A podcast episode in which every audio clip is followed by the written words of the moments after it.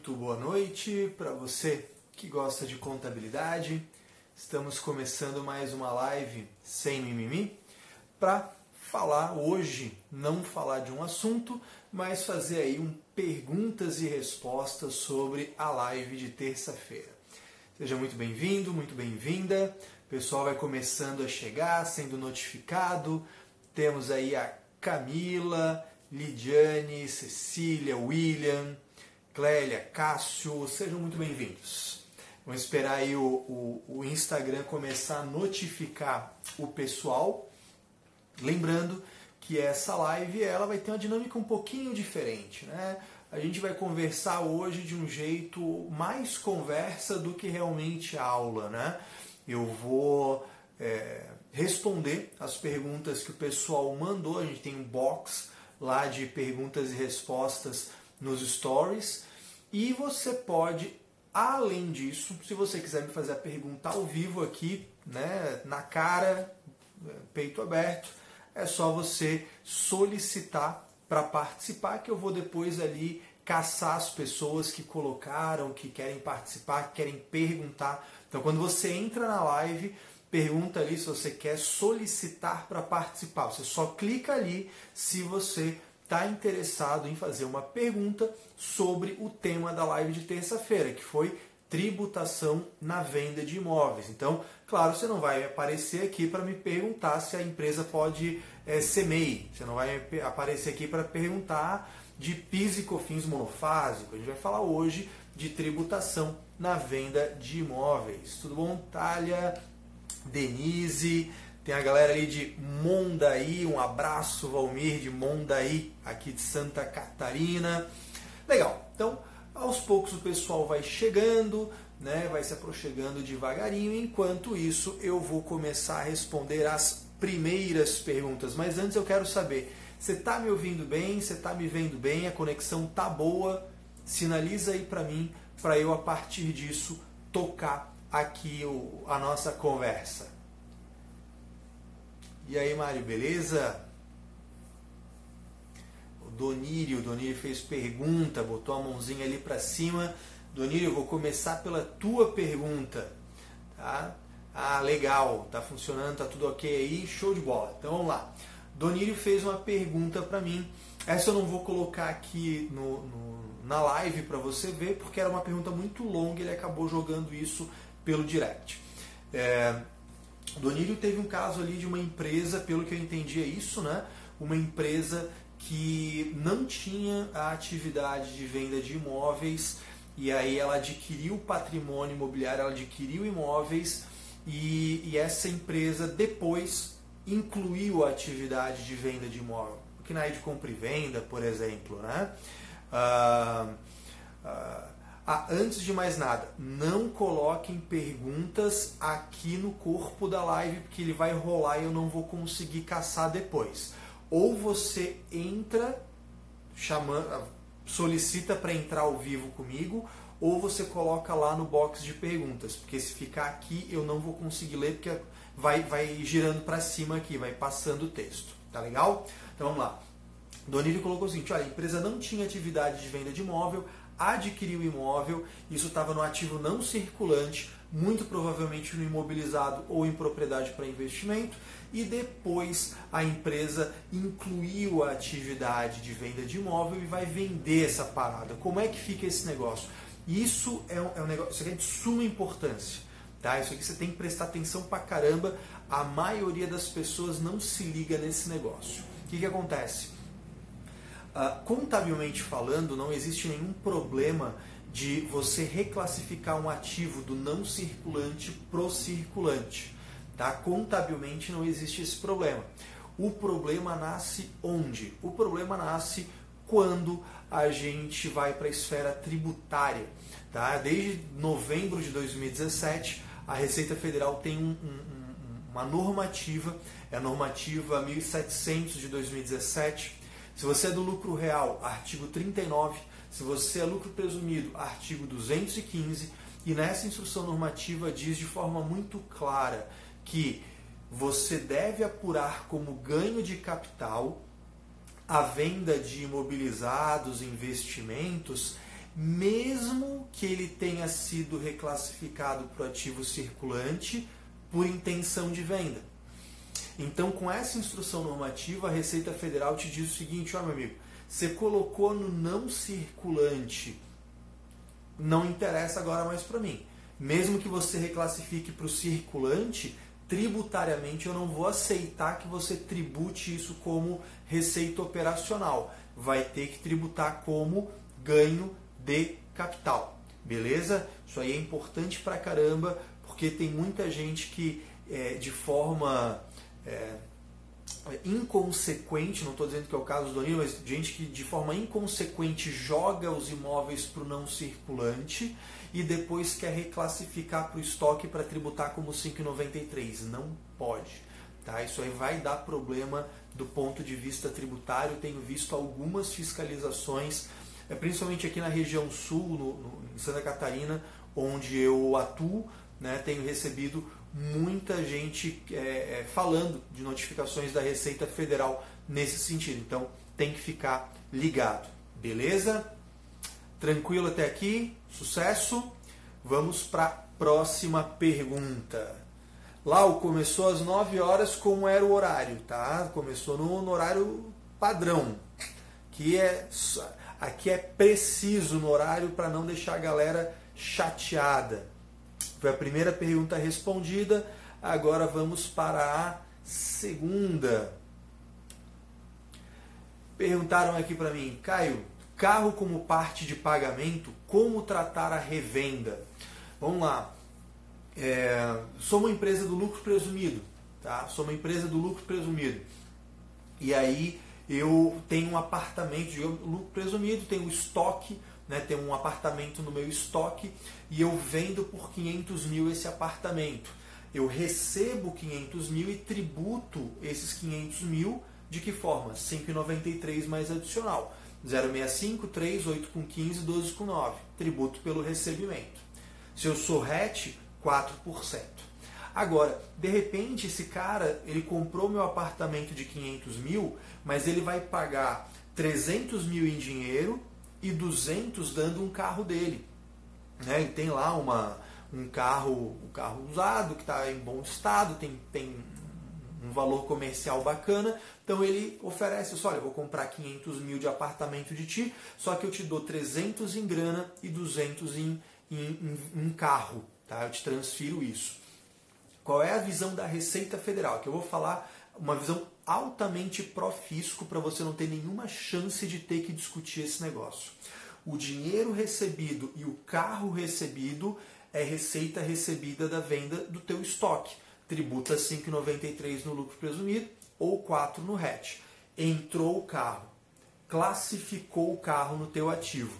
Aí vem o problema. Você tem atividade de venda de carro? Não tem. Então não é teu estoque. Você pode dizer que esse carro é um bem tangível que vai ser usado por mais de um ano na, na realização da atividade da empresa? Não. Então não é correto colocar esse carro no imobilizado. O, a classificação mais correta para esse carro está no CPC 31, ativo não circulante mantido para venda.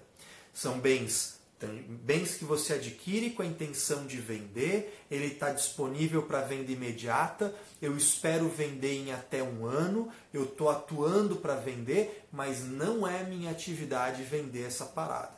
Então a, a, a classificação contábil mais correta para esse carro seria ativo não circulante mantido para venda. Por que, que 99% das empresas não usam essa classificação na contabilidade? Porque tributariamente é caro. Se você vende um, um carro que está no seu imobilizado, você tributa como ganho de capital. Vamos falar de lucro presumido, né? Então, você apura o valor de venda menos o valor contábil. O valor contábil é o valor de aquisição menos a depreciação. Pega isso. É, se houve ganho, você adiciona integralmente na base do IRPJ e da contribuição social. Então não tem presunção, tá? Não tem presunção sobre isso você adiciona integralmente só o ganho. Agora, se eu for falar de ativo não circulante mantido para venda, como é que fica isso? O ativo não circulante mantido para venda não é ganho de capital. o valor inteiro da venda, o valor inteiro da venda é tributado 15 e 9 direto. Não tem PIS e COFINS, mas adiciona integralmente na base de cálculo do IR e da contribuição social. Pegou a diferença? O alargamento de base de cálculo é absurdo. Quando você fala isso para o empresário, ele fala o que para ti? Pô, de jeito nenhum. O carro entrou por 200, eu vendo por 200, você quer que eu pague tributo de novo sobre 200 e 24 mais adicional? Você está maluco, você está doido. Né? Existe uma resistência muito grande a isso. Então a gente tem algumas alternativas. Você pode é, ter atividade de venda de veículo usado e aí botar isso no estoque, tributar a diferença entre a entrada e a saída, por exemplo, né, como uma, uma concessionária. Só que você tem que ver se não está sujeito a inscrição estadual, se não vai virar comércio, tem toda uma palhaçada fiscal envolvida, tá? Mas esse é o grande ponto. E existe uma alternativa, quem é meu aluno da formação em contabilidade imobiliária sabe disso. A gente falou no grupo exclusivo dos alunos, né, que existe uma forma de você planejar esse contrato social, social não, desculpa, esse contrato de compra e venda para eliminar a entrada do carro e aí você trabalhar realmente só com, com parcelas a vencer. Tá? E aí o carro entra numa negociação diferente. Tá? Mas não é o, o escopo aqui. Né? Aqui falando da tributação, é isso aí.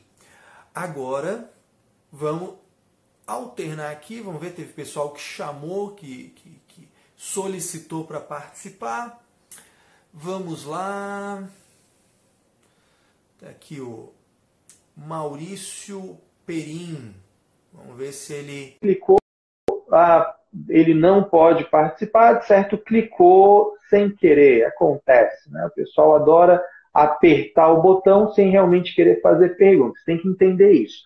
Você solicita para participar, eu vou te chamar para participar. Tá? Vamos lá. Outra perguntinha que rolou por aqui.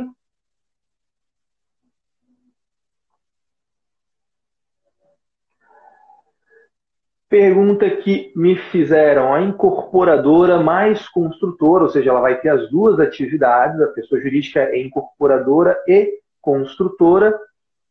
Como incorporadora é vedada ao Simples Nacional, qual é o cenário ideal?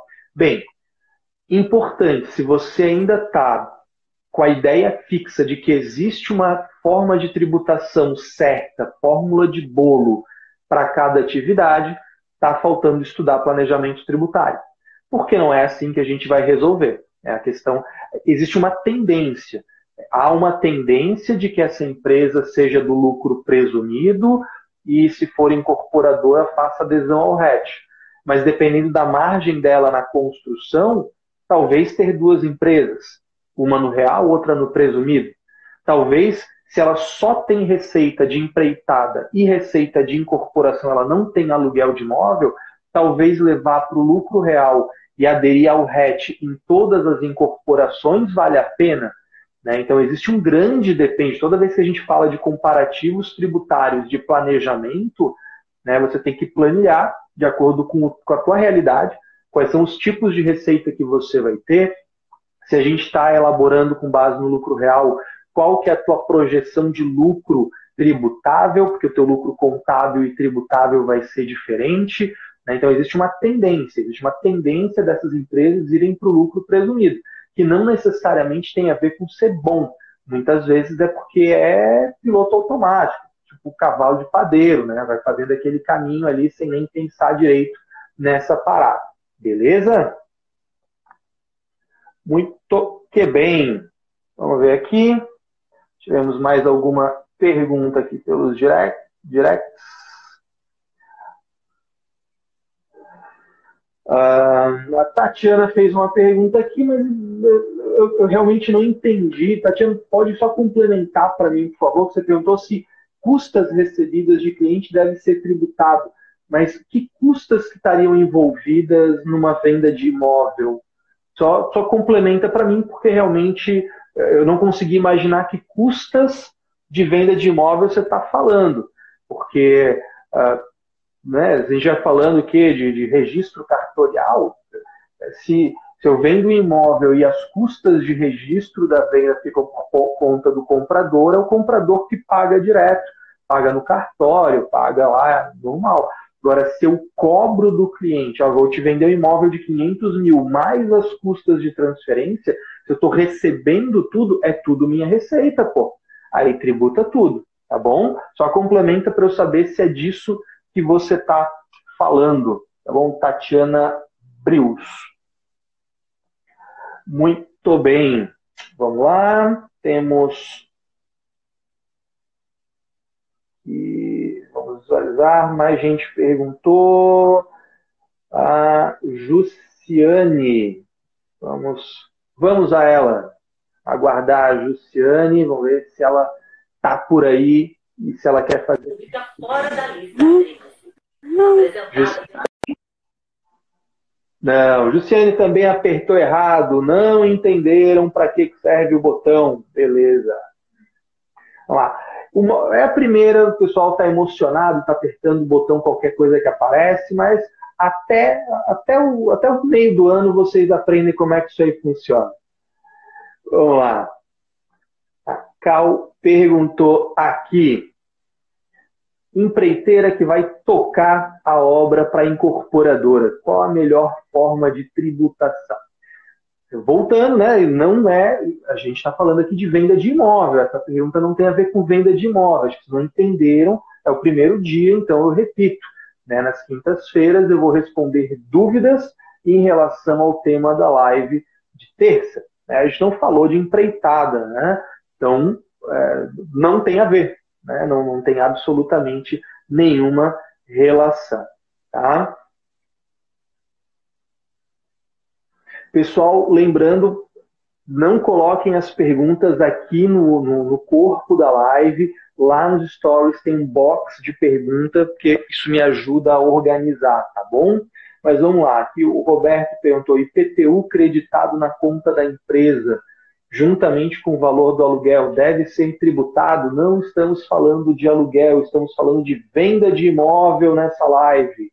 Né? Mas, só para te avisar, se é lucro presumido, olha a solução de consulta 72 de 2012. Tá? A tua resposta está lá. Não vou me alongar aqui, porque é para a gente focar no tema, né? A gente tem que criar esse hábito. Estamos falando de um assunto, vamos falar desse assunto. Né? Sobre o Rodrigo pergunta aqui, sobre o ativo disponível para venda mencionado na aula passada. Uma empresa que compra um bem para investir não estaria contrariando seu objetivo mencionado no contrato social?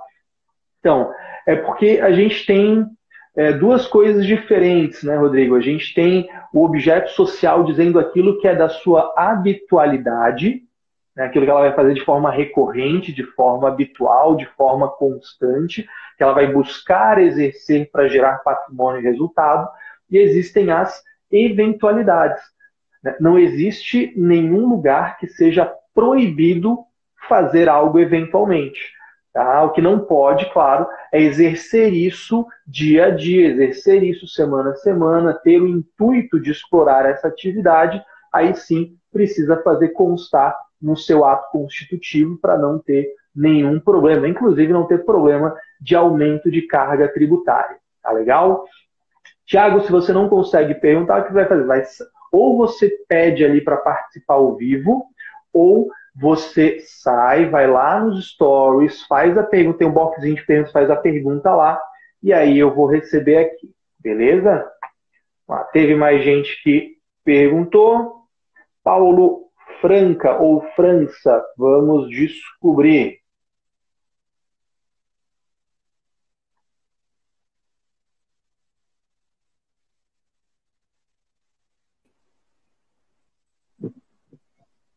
Alô, Paulo? boa noite. Opa, tudo bom? Tudo bem, e você? Tudo certinho. Me escuta bem? Então, tá bem, tá, tá tranquilo, tô ouvindo bem sim. Então, manda sua pergunta aí, meu amigo. Na verdade, você acabou de responder ela, que era aquela questão lá do IPTU sobre aluguel, mas como isso não tem a ver com a sua aula de hoje, então já está respondido. Valeu, vou procurar a solução de consulta lá. Isso, dá uma olhadinha nela. Se é lucro presumido, dá uma olhadinha nessa solução de consulta, porque lá vai dizer o seguinte: o posicionamento da Receita Federal é de que tudo que você recebe é tua receita. Exato. Então, se, se, se a gente não quer, ah, eu não quero que o IPTU seja é, receita minha, eu não quero que a luz seja despesa minha, eu não quero que o condomínio seja despesa minha. O locatário paga direto. Aí sucesso. Exato. Veio para a empresa, a empresa pagou, ferrou. Receita Federal Ferrou. manda tributar. Não, legal, eu vou ver lá a solução de consulta. Valeu, obrigado, boa noite. Boa noite. Show de bola. Temos uma, temos uma intervenção ao vivo aqui. Vamos lá. Que mais? Quais as outras dúvidas? Vamos ver aqui. A Tatiana Brios complementou, disse aqui que é isso mesmo, despesas cartoriais, despachante, seguro, né? Então, assim, cara, não tem essa. É, o que a incorporadora não quer que seja receita para ela, então o cliente paga direto. Tá? Sempre assim. Se, se paga para a incorporadora, para a incorporadora repassar para alguém, a Receita Federal irá entender que é receita e despesa. Eu tenho uma receita própria e uma despesa própria. Eu não posso tratar isso como um mero repasse. Até alongando um pouco isso, eu sei que tem um monte de prestador de serviço que adora fazer isso, representante comercial, consultor, auditor, tem um monte de coisa. Ah, não, isso aqui não é minha receita, isso aqui é só um reembolso de despesa. Porra nenhuma. A Receita Federal vai tratar isso como receita própria, sim. Tá? E aí você tem que tomar esse cuidado. A Lívia perguntou: o RET pode ser opção, né? pode ser feita opção por projeto? Né? Sim, a gente pode fazer adesão ao RET. Na verdade, o RET é por obra. Né? Então, assim, não sei exatamente o que está chamando de projeto, mas vamos lá. O RET, né, a afetação do patrimônio é feita para cada incorporação. Então, se eu tenho uma empresa que tem 10 obras, eu posso colocar uma só afetada, ou só duas, ou três, ou as 10. Só que para cada incorporação que eu queira afetar, é um movimento de registro de cartório, e isoladamente. Eu posso, numa incorporação que tenha duas torres, eu posso fazer uma afetação que pegue tudo, ou eu posso fazer duas afetações, uma para a torre A e uma para a torre B. E aí cada afetação vai gerar uma adesão ao RET. Tá? E aí, até para que a gente possa ter o controle de quando conclui aquela obra, quando extingue a afetação, quando inicia e quando conclui a adesão ao RET. Tá? Tudo isso vai ser por empreendimento e, eventualmente, dentro de um empreendimento, você pode ter mais de uma afetação, desde que seja divisão por torre. Tá? Você não pode ter numa torre duas afetações, mas se a tua incorporação tem duas torres, você pode ter uma ou duas afetações. Beleza? Muito bem. Temos mais perguntas aqui, será? Tiago Vargas. Vamos descobrir se ele apertou o botão por querer ou sem querer. E aí, meu amigo, tudo bem? Opa, beleza? Tranquilo. É o seguinte, é, a, lei, a, lei, da incorporação tem aquele período de carência ali. Você está conseguindo me ver? Tô, te vejo e te escuto bem. Uhum. beleza. Artigo 33 ou 35 ali da lei da incorporação tem um período de 180 dias de carência, pode haver a denúncia, aquela coisa toda. E aí, Isso. um cliente, dentre outros clientes que a gente tem, ele entende que nesse período ele não tributa, não, diz ele que tem um parecer do jurídico dele embaixo do braço e que nesse período ele não tributa, ele se resguarda os recebimentos tributar no dia 181, vamos dizer assim. Você tem algo nesse sentido que você possa dar uma luz? Se existe um, uma lei pode trocar o fato gerador da outra lei que fala do imposto? Que que Não, isso é, é, bem interessante e eu vou, eu vou estender essa tua dúvida para mais um outro aspecto que algumas pessoas não se ligaram ainda. E assim, a lei das incorporações tem essa regra, né? Da, do, do, da, você pode ter uma declaração fixando um prazo de carência, uhum. e durante esse prazo de carência, aquela incorporação você pode desistir dela. Sim. Né? E, e além disso, a nova lei do distrato, que foi em 2018, final de 2018, trouxe mais uma regrinha interessante, que quando você vende apartamento fora da sede da incorporadora, existe um prazo de desistência por parte do adquirente de sete dias. Eu vou colocar essas duas coisas no mesmo bolo. Uhum. Tá? Eu, eu, a minha formação é contábeis, então eu tenho o cacuete de ser muito conservador. Tá? Então, o meu ponto de vista é tenha no contrato, tenha no instrumento de compra e venda uma cláusula expressa de suspensão, deixando claro que aquele negócio jurídico só vai ter validade quando e se houver no futuro a confirmação para explorar a hipótese de uma cláusula suspensiva e aí sim não tributar. No meu ponto de vista, existe um grande risco de ter que discutir isso, porque a, a, os sete dias de arrependimento é mais tranquilo, porque depende do adquirente. O prazo de carência, no meu ponto de vista, o negócio existe hoje e ele está passível de um distrato no futuro. No meu ponto de vista, isso é mais uma cláusula resolutiva do que uma cláusula suspensiva. Eu orientaria a tributar uhum. por esse cacoete conservador que é típico da profissão contábil. Né? Mas não é a primeira vez que eu vejo né, querer postergar essa tributação por conta disso. Eu acho arriscado. Agora, se é uma empresa que está redondinha, é uma empresa que não está não tá devendo nada para ninguém, que tributa todas as permutas, que não tem rateio de despesa, que não tem pessoal por fora, é assim, impecável, aí ela pode dar esse spread, ela pode dar esse, essa margem para ela discutir só esse ponto. Tá? Uhum. Mas, claro, sentido não tem não. Show. Não, é, faz, sentido? Nossa linha de, faz sentido, a nossa linha de conversa tem sido essa também. Eu queria a opinião de alguém assim com, com a formação como a tua aí. Falou? Parabéns é. aí pela iniciativa. Acompanhe o teu trabalho. Obrigado. Aí. Show de bola. Valeu. Que bom que te ajudei aí, meu amigo. Valeu, um abração. Um abraço. Tchau, tchau. Muito legal. Conseguimos aí ajudar o Thiago. E às vezes, e a beleza do nosso trabalho muitas vezes é essa, né? Porque a gente não tem uma coisa é, preto no branco na legislação. Né? Muitas vezes acontece isso, como acabou de acontecer aqui com o Tiago. Em uma situação, o cliente tem uma situação, tem uma demanda, né? o jurídico vai ter uma posição, o contábil vai ter outra posição. Quem decide no final das contas? O empresário.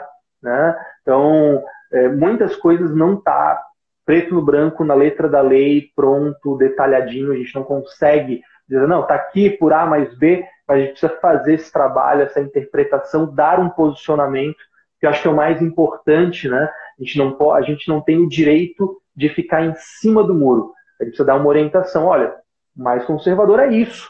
Se você quer assumir o risco, é, faça isso para facilitar a tua vida numa eventual defesa, tenha um jurídico preparado, calejado, né? Hoje, é, nessa tarde, é, manhã, e, final da manhã, eu tive em Blumenau, aqui em Santa Catarina, dando consultoria para uma empresa, junto com um parceiro meu, com o Renato, e, e foi muito legal, né? E, e, essa conversa de agora com o Thiago ilustrou bem. Muitas vezes é isso, a gente precisa que a empresa esteja disponível para conversar em mesa aberta, jurídico, contábil, tributário, financeiro, societário, todo mundo junto para chegar a boas soluções.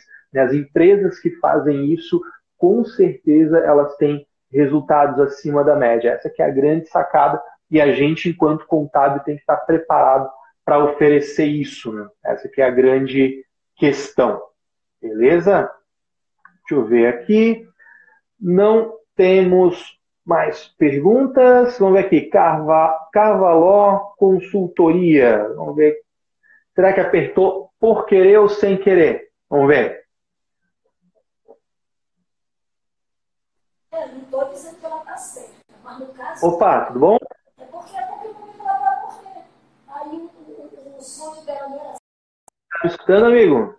Não foi foi sem querer que ele apertou. Beleza, até o meio do ano a gente aprende como é que funciona essa parada. Tá certo. Tivemos aí alguma, uma boa quantidade de perguntas. Não recebi mais nenhuma dúvida. Deixa eu ver aqui. Então, tá bom então, gente. Dou-lhe uma. Dou-lhe duas. Sem mais perguntas? Então, tá bom. Então, nós vamos. Opa, tem aqui, apareceu uma, uma, uma solicitação. Aqui, Pedro. Pedro já não é desconhecido, é da casa. Opa, você consegue me ouvir, Caio? Opa, beleza? Te, beleza? te vejo e te escuto bem, meu amigo. Fechou. É uma dúvida. Eu tenho algumas incorporadoras que têm feito o seguinte: eles lançam informalmente o projeto antes de incorporar, sai vendendo, recebe entrada e entra o dinheiro. E aí, né? Porque se você lança de alguma forma para tributar, você vai estar lançando errado no na, no SPED de contribuições porque não vai no F200, vai em um outro lugar porque eu não tenho é, um memorial para registrar uma obra, não tenho informação nenhuma. Se eu não tributo, é um risco porque ele recebeu o dinheiro e não tributou. Então, na verdade, eu não sei o que é pior nessa situação. É complicado. Vamos lá. Política do que tem para hoje, né? É. É, para quem não está ligado nisso, que o Pedro está falando é o seguinte, porque você não pode vender um imóvel na planta antes de ter o registro da incorporação ou o registro de loteamento. É uma venda irregular, para falar um nome brando, ou uma venda ilegal, se preferir ser mais duro, né? É, a Receita Federal ela tem o entendimento de que o, o, fato gerador independe da ilegalidade, né, até por conta do CTN. Então, penso eu, minha interpretação da coisa, devo tributar. Devo tributar. Né? E aí no F200 eu lançaria com as informações mínimas desse contrato informal, dessa, dessa carta de reserva, o que quer que seja, né? Uhum. De vista contábil, é, eu não tenho custos, né? Então, é, se eu não tenho custos, eu não tenho ainda estoque para jogar para custo nessa venda, eu não tenho como medir progresso de obra para ter receita contábil, né? Eu consideraria contabilizar isso enquanto um passivo, um passivo de contrato, usando a nomenclatura do CTC 47, uhum. é, seja pelo fato de não ter o memorial, não ter a ANB na mão ainda, seja pelo fato de que, mesmo que ele tenha informalmente um projeto na cabeça, eu não tenho uma informação confiável para medir o progresso disso. Então, eu reconheceria um passivo contabilmente mas oferecendo a tributação e lançando no F200 pelas informações mínimas. Nem uhum. que depois disso, dali a três, quatro meses, quando tiver o memorial e de repente, putz, eu estava lançando como apartamento 1 e agora apartamento 102. Nem que a partir daquele mês eu corrija a informação e passe a declarar certo. Mas a, a, a tributação tempestiva e a informação na FD Contribuições no F200 eu faria dentro da possibilidade. Claro, tem cliente que fala, não, eu, inclusive eu não quero tributar e dane-se, acende uma vela e é, é, é foda. Aí não tem tributa muito fazer, só né? no contrato da caixa, aí tributa tudo de uma vez só. Dor de cabeça do caramba, né? Não, é, a gente sabe, entre o mundo ideal e o mundo real tem muita coisa que acontece, né? Mas se for é possível, na orientação do tratamento desse cliente, eu tributaria, botaria no F200, contabilizaria no passivo, né, e faria aquela pressão para ter uma reunião com o jurídico para ver se esse cara não está assumindo riscos desnecessários aí, né? Uhum, uhum. Beleza, isso aí. Obrigado, Caio. Obrigado, meu amigo. Valeu. Nada. Boa noite. Boa noite. Tirar aqui o Pedro. Tivemos aí o. Ah, Cavaló Consultoria. O carro não dá, não, não vou pegar para falar com gente no carro, que depois a pessoa bate o carro, atropela alguém, capota e a gente fica aqui com peso na consciência, né? Ah, Caio, que dramático. É, tem que ser, né? Dirigir sem celular, sem celular, dirigir, é isso aí. Uh, Betânia perguntou aqui: juros e multas recebidos de clientes pode ser considerado rendimento para base de tributação? É aquilo que eu falei na terça-feira, tá? É, se você tem. Pô, Carol, você estava como carona por dia, pô, aí a gente conversava numa boa. Mas enfim, fica para a próxima. Então, a Betânia ali é o seguinte: quando você tem juros e multas de mora que você cobra do cliente num contrato de venda de imóvel, a Lei 11.196 de 2005 ela fala o seguinte: se esses juros, se essas multas, se essas receitas financeiras tiverem os índices e coeficientes previstos no contrato, tributa como receita operacional. Se não estiver previsto no contrato, tributa como receita financeira. Tá? Então, ou vai ser 5,93 mais adicional, ou vai ser 24 mais adicional. Se for 5,93 mais adicional, vai entrar no F200 da IFD Contribuições. Se não for, aí CST08 vai no F500, F525 da IFD Contribuições, que daí não tem PIS e COFINS, mas adiciona 100% na base do IR. Beleza? Fica só essa brincadeirinha aí. Donírio tá por aqui, vamos perguntar.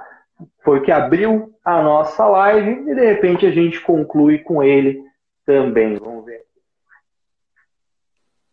Opa, tudo bom? Oi, Caio, tudo bem? Tá me ouvindo? Tudo. Te escuto bem, meu amigo. Eu sou o Donírio. O Donírio que te fez a pergunta. Sim, a primeira. Começamos a live com ela. Isso, bacana. Obrigado pela atenção, hein? Então. Imagina. Uh, esse caso é um caso muito particular e ele é, é uma empresa que tinha, não tinha atividade de compra e venda de imóveis, né? E todos os seus investimentos nos últimos 20 anos foi adquirir imóveis, né? E a intenção... Certo, ela não tinha, inclusive, não tinha compra e venda, né? Não, não. Essa atividade foi, foi, foi incluída agora nos seus atos constitutivos, né? Como essa atividade de compra e venda agora, né? Então, até então, ela não tinha esse comportamento de comprar e vender, só comprava, na verdade, né? É, tecnicamente, nesse período todo, só comprou imóveis, nunca vendeu. Então, uhum. agora está é, é, tá se mudando a, a, ideia, o objeto, né, o objetivo, inclusive, da, da sociedade, de vender imóveis, né? Então, eu, é, estamos num, num grande impasse, né? Porque realmente essa é a intenção e, e, nunca tivemos essa atividade dentro do escopo da empresa. Né? Sim. Então a preocupação está em relação a essa questão da tributação realmente. Né? É, assim, ó, é, aqui pelo menos, né, no, no Santa Catarina, tenho visto muita fiscalização nesse sentido. É, do meu ponto de vista, é um risco que está em alta. Né? Eu tenho visto aí muitas administradoras de bens tomando porrada por causa disso no administrativo. Então, é, em alguns casos, e, e, aí tem uma brecha que talvez seja legal levar para o teu jurídico, né? De falar o seguinte, olha, se eu tivesse já atividade e tivesse colocado não circulante, ok. Mas será que, pô, eu não tinha atividade, eu estou incluindo agora, será que mesmo assim eu estou vedado? Porque a instrução normativa ela não diferencia isso. Tá? Então, acho que vale levar para o jurídico para discutir o seguinte: olha, eu estou mudando a minha atividade. Será que a gente não consegue defender por aí? Ou ainda, cabe à Receita Federal, através de uma instrução normativa, criar essa proibição, sendo que a Constituição Federal diz que eu só sou proibido em decorrência da lei? São coisas a questionar. Mas existe isso, mas existe uma necessidade. Eu sempre coloco para o cliente assim, ó. Existe a posição conservadora que é não ter o risco de ter que discutir. Existe uma posição, olha, isso aqui eu vou fazer e eu sei que eu vou ter que eventualmente desembolsar para ter que discutir. Está disposto a pagar para isso? Né? É, nos casos em que eu pego, que eu, que eu já atendi clientes em que não havia essa vontade, não, eu não quero ter que discutir.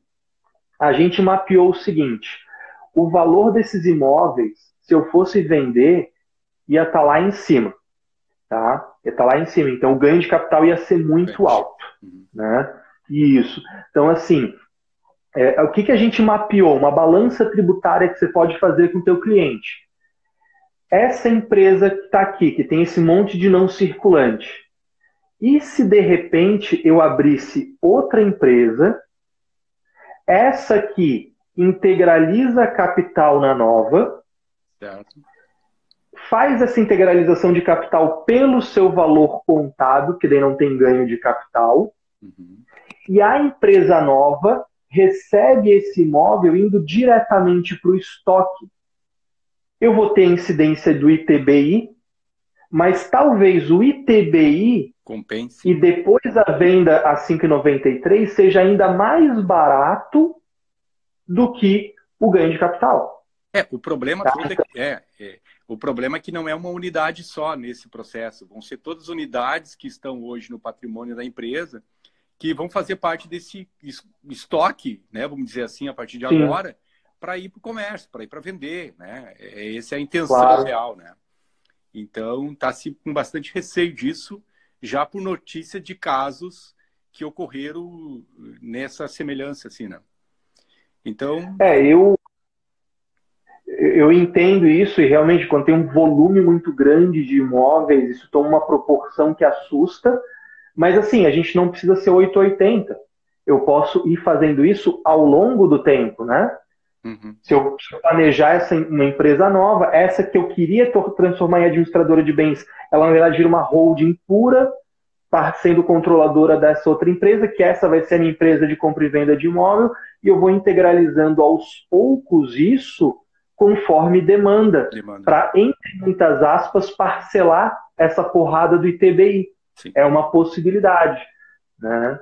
Tá bem, tá bem. Valeu pela troca de ideia, obrigadão. Tá? Imagina, Valeu. espero que seja útil para vocês. Tá bem. Boa noite. Boa noite. Tchau. Tchau. O que mais aqui? O ITJ Gustavo falando lei 11A da lei 10406, só errou a lei, tá, meu amigo? A 10406 é o Código Civil de 2002, tá? A, a lei que criou o artigo 11A ali, né, foi a lei 13.970, que incluiu isso na lei 10.931, tá? Só para corrigir ali a lei. A lei 10.406 é o Código Civil. Pedro falando que os caras querem ajeitar e não pagar ITBI. É, assim, o meu sogro ele tem uma expressão que eu gosto muito, ele de vez em quando solta essa, e, cara, quer fazer uma festa e quer economizar no palito, né? A real é essa, assim, porra, eu pago ITBI, você passa o imóvel para mim, eu vendo e fico rico. O que, que você acha? Né? Dá vontade de falar, às vezes não pode, né? Vezes, pô, o cara quer fazer uma festa inteira e quer economizar no, no palito, meu amigo. Não, né? Eu faço o negócio direito. Né? Mas é isso aí, a gente pode ir fazendo o negócio. Tiago Duarte perguntando: o curso de contabilidade imobiliária já está aberto? Não, ainda não está. A próxima turma da formação em contabilidade imobiliária vai ser aberta, vai ser lançada para inscrições durante a semana da contabilidade imobiliária. Então, se você está pensando nisso, está pensando em ser meu aluno, quer fazer o curso mais completo de contabilidade imobiliária que se tem notícia, se inscreve na semana da contabilidade imobiliária, que é de graça, é conteúdo pra cacete, e depois você vai em primeira mão saber da abertura das, da, da turma da formação. Muito bem, é isso aí. Então, acho que foi bem legal. Tivemos aí várias perguntas, a galera que interagiu aqui ao vivo, gente que mandou a perguntinha também. Gostei, eu gostei. Vocês gostaram? Foi legal assim essa dinâmica de perguntas e respostas? Ajuda na, na, no conteúdo da live? É, quero. Me manda aí, manda aqui no, né? manda um coraçãozinho né, no, aqui, manda um comentário. Ficou bom? Você curtiu essa, essa dinâmica? Assim como a live de terça-feira, essa live de quinta de perguntas e respostas, ela fica salva aqui por 24 horas e depois ela vai para o YouTube e vai para o podcast para você poder consumir isso quantas vezes quiser, beleza? Eu espero que tenha sido útil. Se foi útil para você, eu vou te fazer aquele pedido que você já conhece. Tira um print dessa tela, me marca, né? Tira um print da tela, me marca, arroba Caio Penelo, coloca nos teus stories, convidando para a gente alcançar cada vez mais pessoas, beleza? Antes de eu ir embora, deixa eu te dar um recado. Eu vou depois botar isso nos stories também, mas deixa eu te dar um recado aqui. A parada é a seguinte: na semana que vem, eu vou fazer para os membros. Se você é membro do Contabilidade Sem Mimimi, é só para quem é membro do Contabilidade Sem Mimimi. Se você é membro do Contabilidade Sem Mimimi, é, eu, semana que vem, vou fazer um aulão, vou fazer um aulão sobre DIRF. É isso aí. Vou fazer um aulão sobre DIRF exclusivamente para os membros da, do Contabilidade Sem Mimimi. Então fica de olho no teu e-mail. Tá?